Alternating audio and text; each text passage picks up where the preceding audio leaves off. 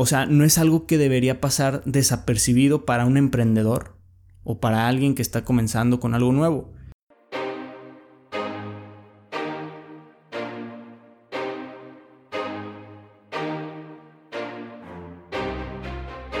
¿Qué tal? ¿Cómo están valientes? Mi nombre es Diego Zambrano, soy escritor, emprendedor, fiel seguidor de mis sueños y un apasionado aprendiz de la vida.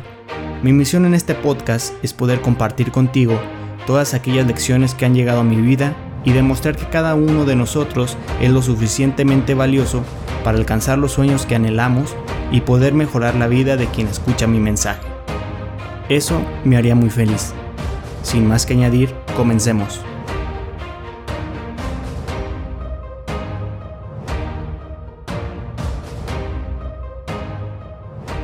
¿Qué tal valientes? ¿Cómo están? Bienvenidos al Diego Zambrano Podcast, el podcast de los valientes.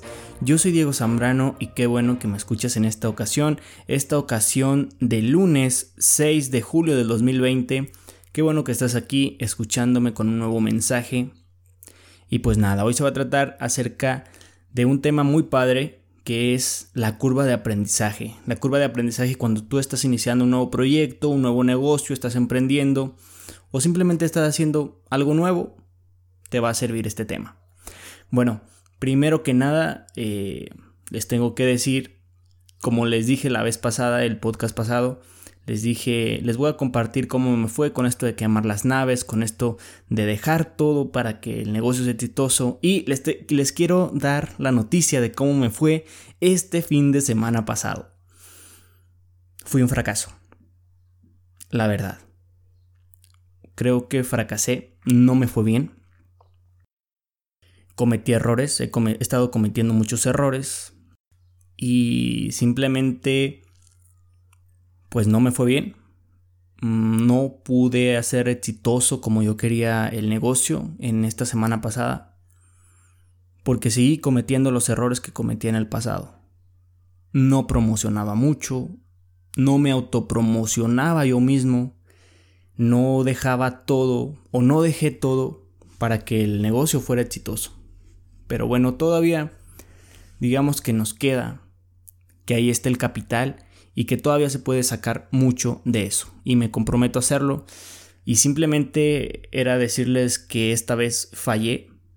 Y como cualquier persona que falla, o más bien soy como cualquier otra persona que puede fallar o, o que puede tener éxito, en esta ocasión fallé pero estoy comprometido a esta semana ser una persona distinta, ser una persona con más disciplina, que se enfoque más en eso que quiere, en, ese, en eso que te lleve al éxito y no enfocarte tanto en esas cosas que no te producen tantas cosas buenas.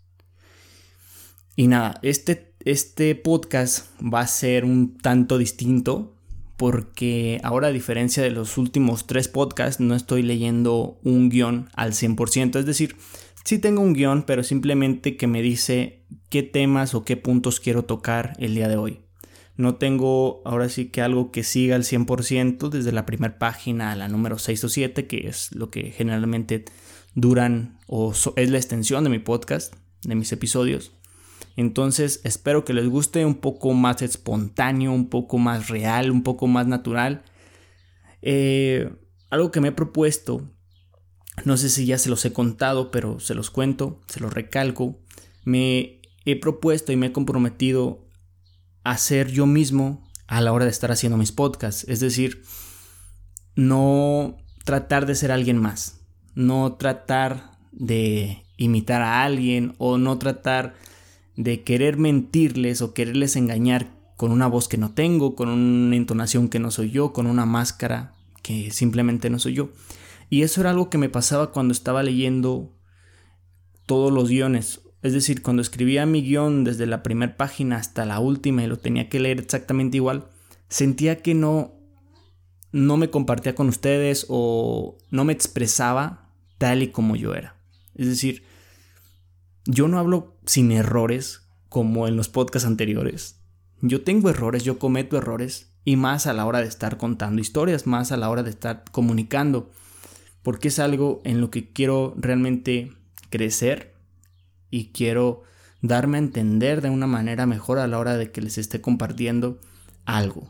Algo ya sea de mí, algo que haya investigado, pero es que nos debemos enfocar y debemos aprender a contar historias. Si tú, por ejemplo, quieres hacer un podcast, te invito a que también eh, pues te vayas metiendo, sumergiendo en este mundo de cómo compartir historias, cómo contar historias, cómo ganarte la atención de tu público. No les digo que ahorita soy un experto porque no lo soy, pero es en lo que me estoy tratando de enfocar, tratando de ir mejorando día a día en esto de estar contando historias, de estar comunicando. Bueno, ya detrás de todo esto que les acabo de contar, vamos directamente al tema de hoy. El tema de hoy se llama la curva de aprendizaje. Y decidí hablar de esto el día de hoy porque es algo que me está costando realmente. Me está costando en proyectos que estoy realizando. Eh, ustedes saben, está este podcast, están mis emprendimientos y están nuevas ideas que están surgiendo. Y creo que eso es algo que no está bien en mí. O no está bien quizás tampoco en las demás personas porque no nos enfocamos. Si día a día nos surgen nuevas ideas o nuevas cosas que queremos hacer y las queremos meter a nuestra rutina, pues o sea, ¿en qué nos vamos a enfocar? No va a haber enfoque y por lo tanto no va a haber tantos resultados o tan buenos como tú los quieres o los necesitas. Por lo tanto, eso es algo que también necesito trabajar personalmente. Entonces, hablemos de la curva de aprendizaje. Ahorita dije, déjame pongo a leer un poquito acerca de la curva de aprendizaje, porque bien, ya tenía algo que les quería compartir de por qué me está costando a mí, de por qué le cuesta a mucha gente. Pero dije, déjame meter un poco más a fondo y busqué un artículo, bueno, dos artículos en, en Google y hablaban de esto, de la curva de aprendizaje. Y se me hizo un tema tan interesante que muchas veces no lo tomamos tanto en cuenta lo que es la curva de aprendizaje, porque no solamente es, sí, al principio tú aprendes mucho, tú eh, cometes errores y todo eso. O sea, hasta ahí bien. Pero no me había puesto a pensar en algo que más adelantito se los estaré contando, pero que va muy relacionado a la carrera que yo estudié, que fue ingeniería industrial. O sea, esto de la curva de aprendizaje también se mide en las empresas. O sea, no es algo que debería pasar desapercibido para un emprendedor o para alguien que está comenzando con algo nuevo. Más hablando de empresas y más hablando de negocios y emprendimiento, creo que es muy importante en ese aspecto. Entonces, quédense escucharlo hasta el final. Creo que podemos sacar cosas muy, muy padres. Y esta vez no les, no les voy a compartir, por decir, eh, soluciones para que tu curva de aprendizaje sea más exitosa o así. Esta vez no va a ser así. Simplemente es un podcast para que se pongan a pensar en la importancia que tiene la curva de aprendizaje, no solamente es para ti, sino para tu empresa, cuánto le cuesta a tu empresa o cuánto le cuesta a tu negocio cuando estás capacitando a alguien o cuando sí, cuando quieres meter a alguien más a tu negocio, o sea, eso es costoso. No me había puesto a pensar en lo costoso que es.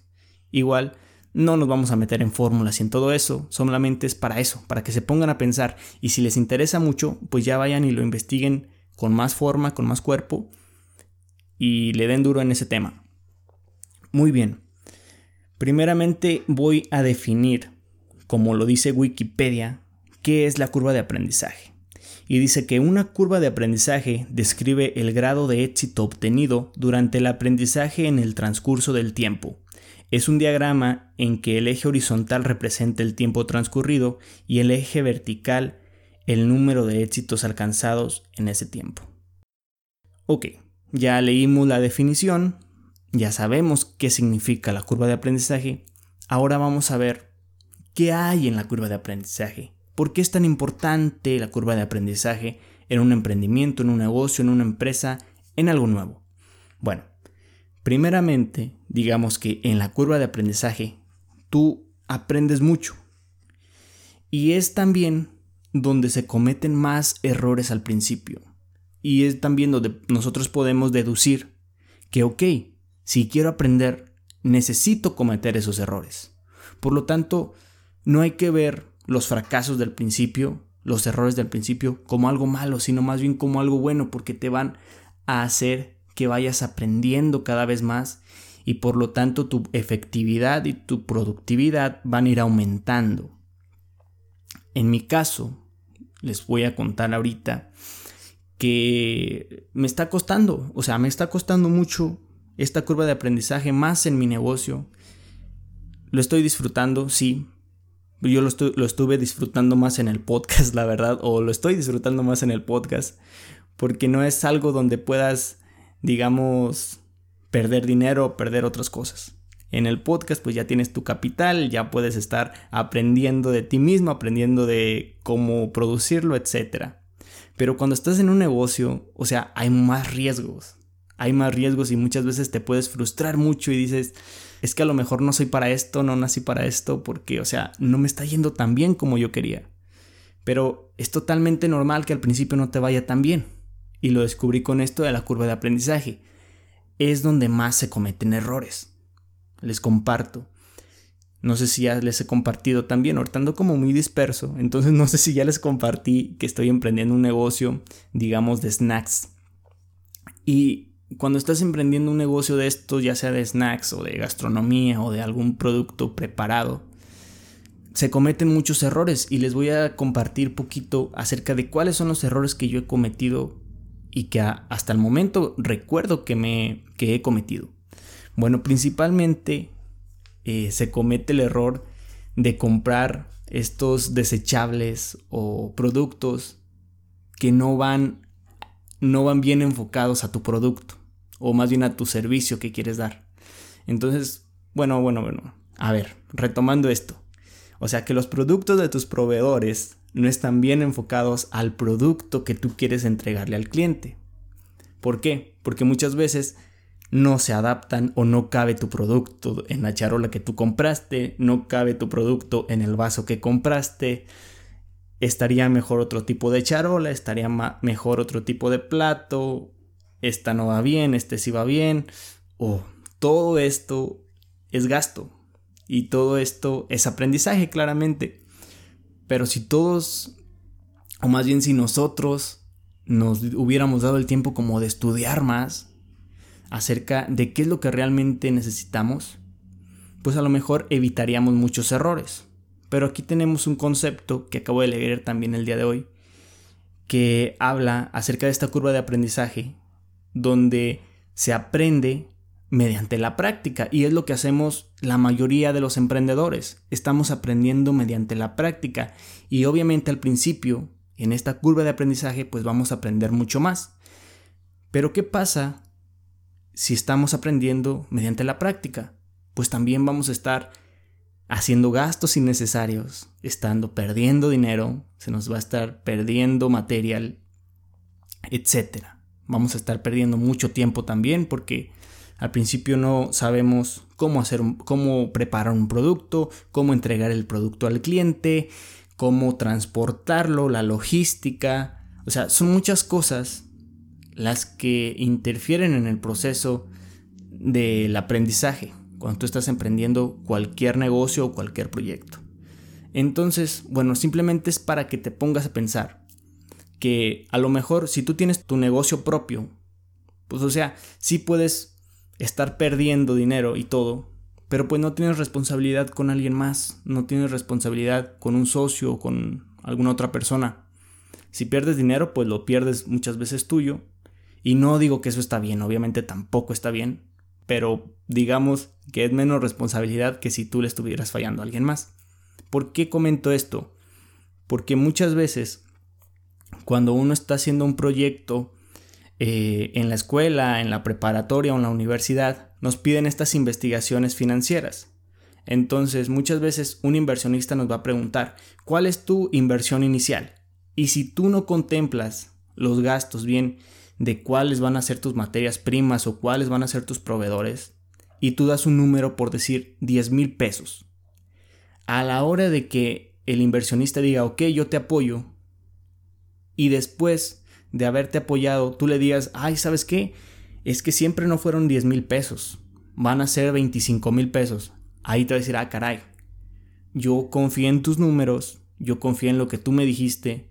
Entonces, eso esos simples números pueden derrumbar una sociedad y ahí se puede acabar tu proyecto. Simplemente esto lo digo aquí, lo explico aquí para que tengan cuidado porque muchas veces no hacemos los números ya les dije, cuando estamos en la universidad y muchas veces tampoco los hacemos cuando estamos creando un nuevo negocio para nosotros mismos.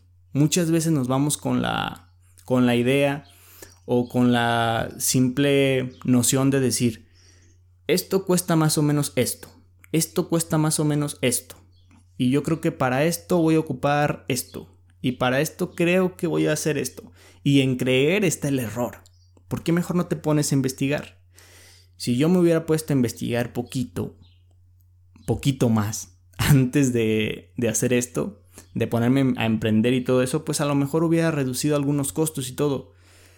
Pero también hay que ver que muchas veces cuando, nos, cuando investigamos mucho nos detenemos, nos detenemos y nos detenemos. Entonces, también aprender mediante la práctica es bueno. Es muy bueno, pero va a haber errores.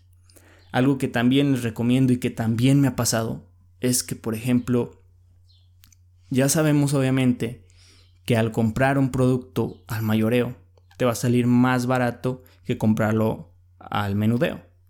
Por lo tanto, muchas veces, esa es una muletilla, ¿verdad? La uso mucho, muchas veces. Entonces, en muchas ocasiones, nosotros decimos, ah, ¿sabes qué? Pues compro un paquete de esto, un paquete del otro, un paquete de esto y de eso más. Y ya cuando llegas a tu lugar donde vas a hacer tu producto, donde vas a preparar tu, tu producto, te das cuenta de que esa charola, de que ese vaso, de que eso, de que esa materia prima no te va a hacer la vida más fácil. Es decir, no es necesaria o muchas veces no es la adecuada. ¿Y qué pasa con ese producto? Pues ya se queda ahí. Vas a tener allí el paquete entero de, de charolas o de lo que sea. Entonces mejor cuando estás iniciando, aunque sí te vaya a salir un poco más barato comprarlo al mayoreo, compra de una unidad. Es lo que yo te recomiendo, compra de una unidad y cálale. Experimenta con una unidad. Si ves que con una unidad fue un buen producto, hiciste un buen servicio y te sirvió, ok, puedes comprar paquetes, pero no te avientes a comprar paquetes si no sabes si, si realmente te va a funcionar ese producto.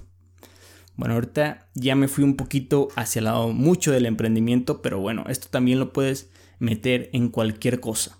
Por ejemplo, cuando vas al gimnasio, están ahí el, óxido nítrico, están los ganadores de masa, están muchas cosas más, las proteínas, etc. Entonces, muchas veces nosotros nos vamos a comprar un recipiente completo. Compramos, no sé, los 900 gramos, el kilo, lo que pese.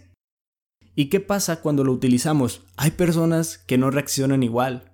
Por ejemplo, hay personas que les duele la cabeza al tomar uno de estos productos, hay personas que les da diarrea, hay personas que no reciben bien este producto. Pero ¿qué pasa? Cuando tú compraste ya este producto, pues ahí lo tienes y es dinero perdido, es mucha cosa perdida, es tiempo perdido también. O sea, mejor también pues toma una cápsula, si, son cápsulas, toma una cápsula, si son cucharadas, toma una cucharada y pruébalos siempre hay pruebas en los gimnasios, entonces puedes tomar una prueba de, no sé, 25, 30 pesos, te cuesta mucho más barato que si compras un pomo de 800 pesos. Entonces es lo mismo, en cualquier lugar lo que te recomiendo, si vas a iniciar algo, primero pruébalo. Y primero que te den la prueba para ver si es algo que tú realmente necesitas y es algo que te va a hacer bien y se va a adaptar a lo que quieres. Bueno, entonces regresando ahora sí totalmente al tema de la curva de aprendizaje. Ya dijimos que se aprende mucho porque cometemos muchos errores y de los errores se aprende. También hay otra cosa que cuenta mucho a la hora de estar en esta curva del aprendizaje y es los intereses y las motivaciones de la persona que está aprendiendo. Por ejemplo, si a ti te interesa mucho que tu negocio es exitoso, pues obviamente que te vas a poner las pilas y vas a tener el interés de aprender cada vez más, más rápido cada vez. Y también, si tienes la motivación de crecer como persona o quieres, quieres crecer tu negocio, también vas a tener mucho interés, vas a tener mucha motivación. Entonces es algo que interfiere mucho. Entonces, eh, si quieres disminuir el tiempo de la curva de aprendizaje, pues te debes motivar y debes tener el interés necesario para poder crecer en esa área y aprender de manera más rápido. Todo está en el saber hacer, eh, que es a, a base de la experiencia y la investigación aplicada. La investigación aplicada es lo mismo que aprender mediante la práctica. Entonces, el saber hacer lo es todo. El saber qué productos comprar vale mucho. El saber qué actividades se deben hacer antes de entregar tu producto vale mucho. El tener tú la experiencia de cómo entregar un producto vale mucho. Todo esto es cosa que la vas a ir aprendiendo de manera que vayas haciendo y vayas practicando las cosas. Es cierto también que muchas veces, o bueno, es real cuando nos dicen que no todo lo vas a aprender en un libro, porque vas a aprender mucho más haciendo que leyendo. La investigación aplicada es aprender haciendo. Mientras que la investigación teórica, pues es, digamos que aprender entre comillas, solo leyendo, solo haciendo la investigación. Pero todos sabemos que cuando estamos haciendo algo bien es porque ya lo hemos practicado, porque ya lo hemos perfeccionado. Algo que también leí en este estudio, en este artículo, fue que como al principio aprendes mucho, hay mucha productividad en ti. Pero yo me puse a pensar, ¿Realmente hay mucha productividad? ¿O simplemente estás gastando mucho tiempo? Porque he leído un libro y de hecho lo estoy releyendo, el libro de Enfócate o de Deep Work de Cal Newport, donde nos dice que no es exactamente lo mismo mantenerte ocupado o gastar tiempo que ser productivo.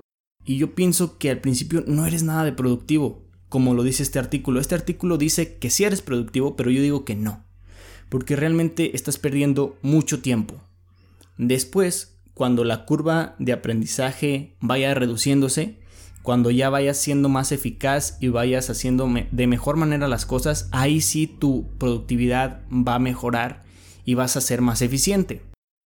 Para todos aquellos que no se han dado la idea de cómo es una curva de aprendizaje, se los voy a tratar de mostrar en su imaginación de la siguiente forma. Ok, la curva de aprendizaje inicia como si fuera un tobogán. Un tobogán con una bajada, una bajada tipo montaña.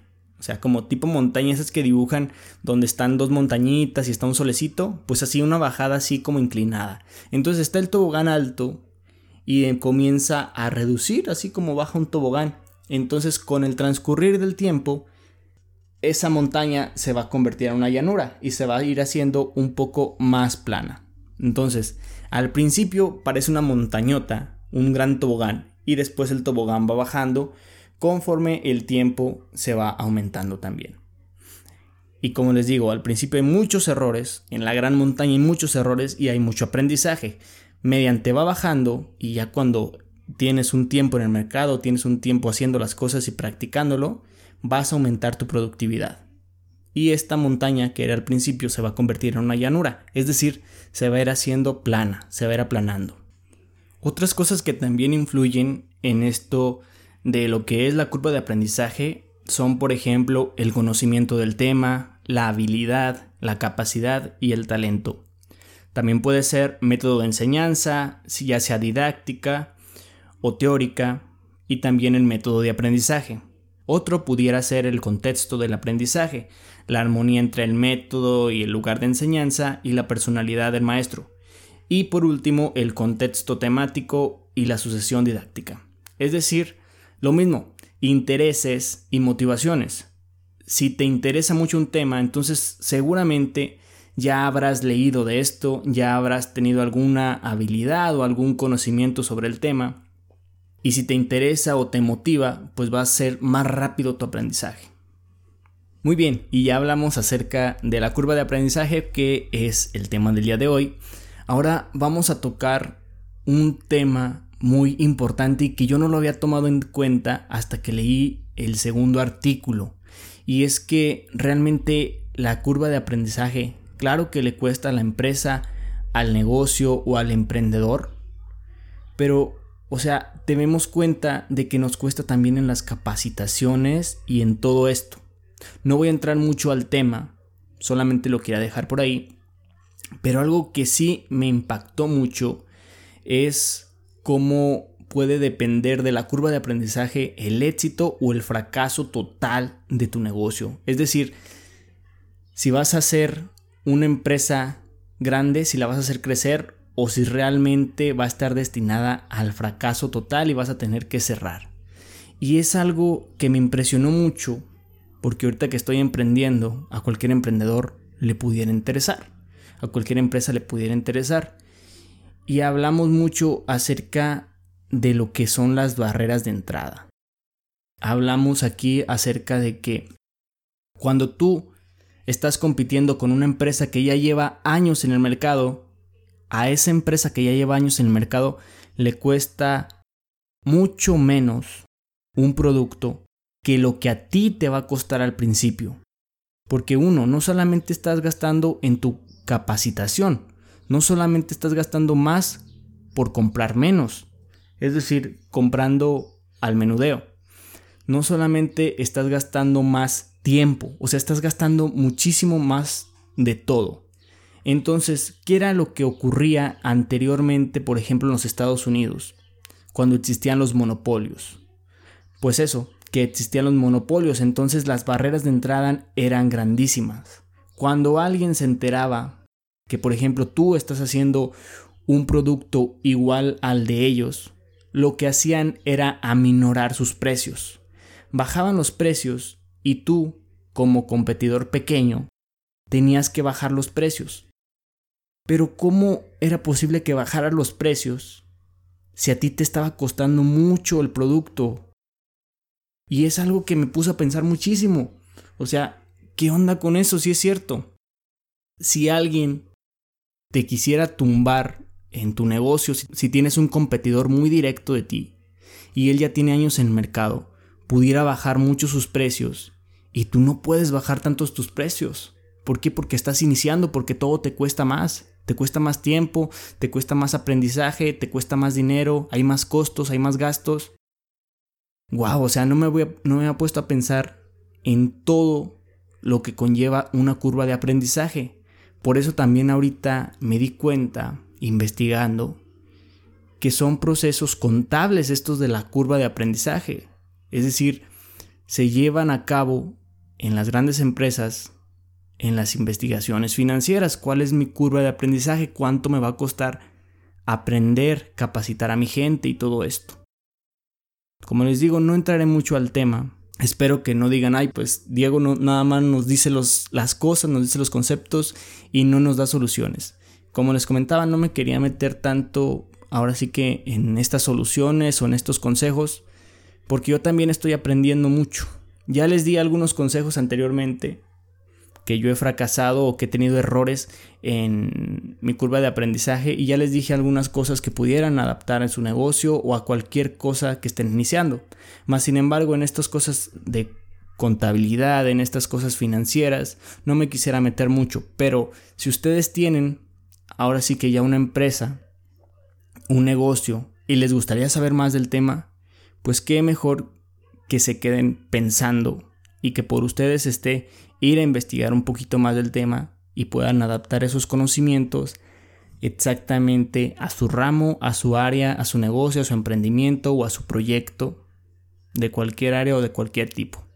Y nada, pues fue todo el día de hoy. Espero que les haya gustado mucho este tipo de podcast un poco más espontáneos, un poco más naturales, más genuinos.